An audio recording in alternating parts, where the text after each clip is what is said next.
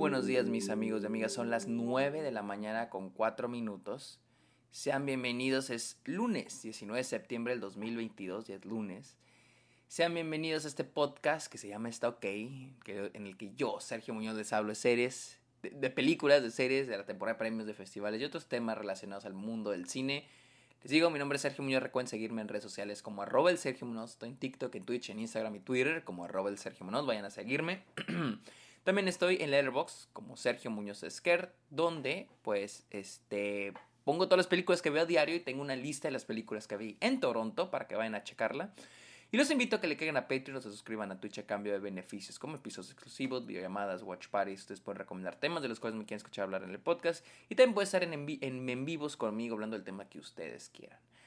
Amigos, hablemos de esta película que me encontré en TIFF que se llama El Suplente. Película de Argentina dirigida por Diego Lerman. Eh, ¿Por qué? Primero que nada, porque en algunas películas estoy dando mi razón de por qué elegí esta, esta película, cuando es una película desconocida, que no es, que no es de Fablemans. Este, la elegí simplemente porque el título está en español, en, el calendario de, TIFF. Y yo quería ver una película en español, quería ver una película latinoamericana. Y me encontré con El Suplente, película argentina, les digo, dirigida por Diego Lerman. Eh, quien ha dirigido otras películas como creo, este, aquí lo estoy viendo, la filmografía, no he visto ninguna otra película de él. Eh, Adentro, un cortometraje que se llama Adentro, A Sort of Family, que la tiene en inglés, no sé, que se llama Una especie de familia. Eh, ¿Qué más ha dirigido? Ha dirigido Refugiado, el, o El Ojo Invisible, se llama La Mirada Invisible, La Mirada Invisible. Este, tiene diferentes, este, películas. Y la verdad yo elegí esta película simplemente porque es de Latinoamérica. Quiero, quiero ver algo de Latinoamérica. Y vaya sorpresa. ¿eh? Qué buenísima es toda esta película. La película sigue a Lucio. un maestro. Este, que de hecho tiene todavía más trasfondo su personaje. Eh, pero es un maestro que viene a sustituir a otro maestro, es un maestro sustituto, que llega a una escuela, eh, a una escuela con estudiantes de bajos recursos, ¿sí? A una escuela de, pues, en una sección de, de este, más eh, mm, de clase baja, ¿sí? Y de ahí, no sé, qué, no sé cómo contarlo sin spoilerlos, y de ahí van a pasar un chingo de cosas incluidas el que terminan encontrando droga en uno de los baños de la escuela. Esta es la capita, de la, la, de Amero, la capita de afuera de la, de la película, ¿no? Porque mientras más profundizco, más les voy a arruinar la película y hasta ahí les voy a dejar.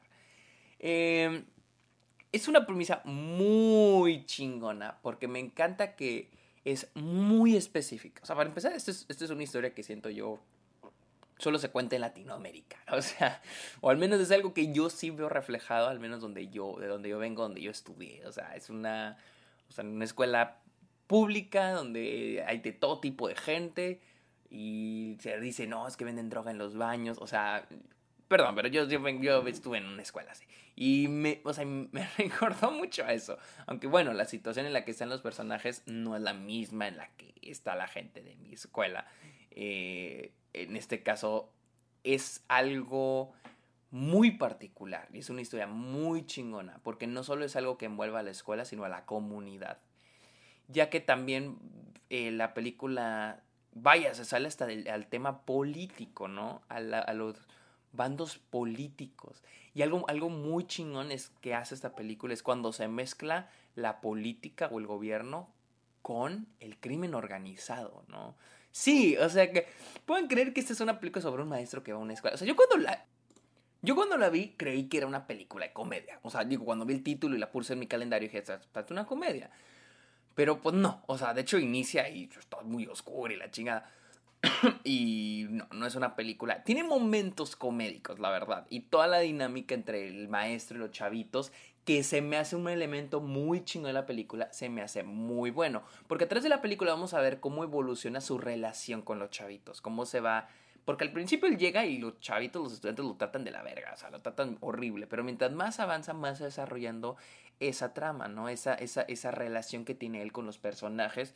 Porque él, algo que me gusta mucho es de que el personaje, hay más dentro del personaje del, del, maestro, de Lucio, o sea, hay, hay, más que solo soy su maestro y ya, o sea, hay un background que de hecho me encanta que no nos dicen, más que en la primera escena de la película, o la, bueno, una de las primeras escenas de la película, nos dan una pistita de su backstory, de lo que pasó antes, la cual no es tan importante, creo yo, para la trama, pero te dan una pistita, lo cual a mí se me hace muy padre. Y pues vaya, o sea, el personaje Lucio, o sea, los stakes también que nos plantean, eh, porque también nos plantean su relación con su padre. ¿Y quién es su padre? Porque es algo muy importante en esta película. Y también lo pequeño que es esta comunidad, lo interconectado que está todo en esta comunidad, al punto de que lo que va sucediendo en la escuela le afecta directamente a Lucio. Y es algo que me gusta eh, muchísimo. Es una premisa muy vergas. Y que también habla mucho sobre las personas, los estudiantes que están en este tipo de situaciones, ¿no? Este, la falta de opciones. Y sí, pues la falta de opciones. Tenemos a los chavitos que se ven involucrados en el crimen organizado. Tenemos a los chavitos, eh, pues cuyos padres dicen, oye, güey, ¿cómo? O sea, yo no voy a llevar a mi hijo a esa escuela cuando, pues vaya, está ocurriendo eso. O sea, ¿qué pasa? Y, qué dice, ¿sabes qué? O sea, que hay una, porque hay una situación con una niña que es muy inteligente y los papás ya no la quieren llevar a la escuela porque la situación se pone muy grave. Entonces, eh, los papás dicen, ya no quiero que vaya a la escuela. Y Lucio, Lucio y otra maestra van y le dicen, van a la casa y dices que tiene que ir a la escuela. O sea, esta niña tiene oportunidad de muchas cosas. Entonces, es, es estos stakes que se van manejando y que existen en este tipo de comunidades, lo cual a mí me parece muy real y me se me hace muy chido que, pues, este se refleje en esta película. La idea también de que no hay ley. O sea, ¿qué pasa cuando la autoridad está chueca? No importa si es la autoridad gubernamental la autoridad de tu escuela. O sea, ¿qué pasa cuando todo está chueco? Y me gusta mucho esta idea de, que lo, aquí en esta... Eh, hay, una, hay una escena muy chingona donde, pues Lucio se nota que es un güey que viene afuera, que no está acostumbrado a este ambiente y, y que para él las cosas son como hay una línea entre el bien y el mal, ¿no? Entre lo que está bien y lo que está mal, lo que se debe hacer y lo que no se debe hacer, lo que se debe de evitar. Y a lo largo de la película va aprendiendo que las cosas no son en blanco y negro. Hay un personaje que se llama Amalia, la, creo que es la directora de la escuela, pues que le dice, ¿no? O sea, porque hay un momento donde Lucio este, tiene una auditoría y llega una persona a, a checar su clase y ella y él dice, va y se queja con la directora, le dice, es que no me deja hacer mi trabajo. Y le dice a Amalia, mira, yo tengo que hacer esto, tengo que hacer esto, hay drogas en el baño, viene la policía, tengo un inspector, te esto, esto, esto, esto, y tengo a ti quejándote. Y tú tengo que hacer mi jale, o sea... Y una escena muy interesante, ¿no? O sea, eh, se me hizo, se me hace una escena muy, muy, muy chingona sobre esto, esta idea de, de que todos están tratando de hacer lo mejor posible. Porque algo que me gusta mucho de Lucio y el personaje de Amalia, la directora, y también de la maestra Mariela, que es otro personaje aquí, pues en sí los maestros, es esta, esta discusión, de hecho hay una escena donde discuten todos los, todos los maestros que trabajan en la escuela, donde se crea esa discusión sobre qué es lo que se debe hacer y qué es lo mejor para los estudiantes. Y todos plantean algo bueno, o sea, algo, todos plantean cosas diferentes, pero que al final del día eh, desde sus perspectivas son las mejores opciones que se pueden tomar.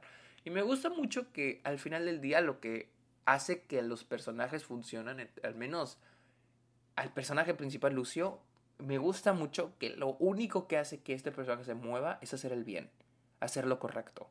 O sea, por alguna razón me gusta eso.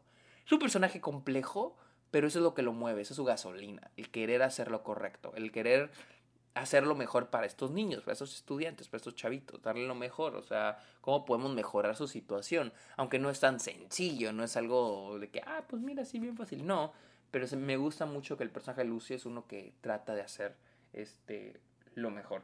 Es una película muy intensa, la verdad, hay momentos muy intensos, pero que está, o sea, wow. Y las actuaciones son buenísimas. Este, Juan Minujín, quien, es quien interpreta a Lucio, sí, es increíble en esta película. También los, los chavitos, los estudiantes son buenísimos y creo que no son eh, actores, son también, al igual que en la jauría, son chavitos que se encontraron y los pusieron a actuar. increíbles los chavitos. O sea, las actuaciones en esta película. También Alfredo Castro, que interpreta al chileno, que es el papá de Lucio, también buenísimo. O sea, todas las actuaciones en esta película son increíbles. Em, la película no es perfecta. Y no es perfecta porque se quedó con el potencial de ser perfecta. Cuando yo la acabé, sentí que le faltó. O sea, yo sentí que le faltó. La película dura una hora cincuenta y aún así sentí que le faltó más. O sea, yo quería más. Cuando se acabó la película, o sea, yo dije, es que no, me encanta la resolución de la película. De hecho, yo creí cuando, justo poquito antes del clímax, poquito, a poquito antes del clímax, yo pensé que estábamos a la mitad de la película. Y no, era casi al final.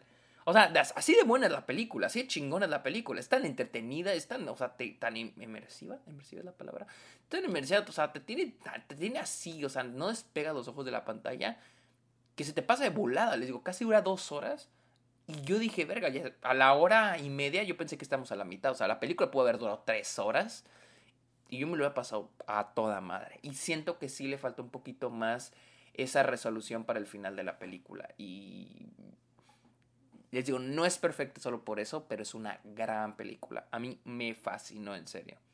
Este. Sin duda, una de las mayores sorpresas de, de, de TIFF, sin duda alguna. Y déjenme ver si tiene fecha estreno. Eh, me sale que no. no tiene fecha de estreno. Se estrena el 17 de septiembre en el Festival de San Sebastián en España. Pero hasta ahorita no tiene fecha de estreno en ningún lado, en ningún lado. Nada más ha estrenado en Toronto y, en, y pues ha estrenado en San Sebastián. Eh, o ya se estrenó el 17 de septiembre. Eh, pero bueno, espérenla porque es una película muy chingona que no se quieren perder.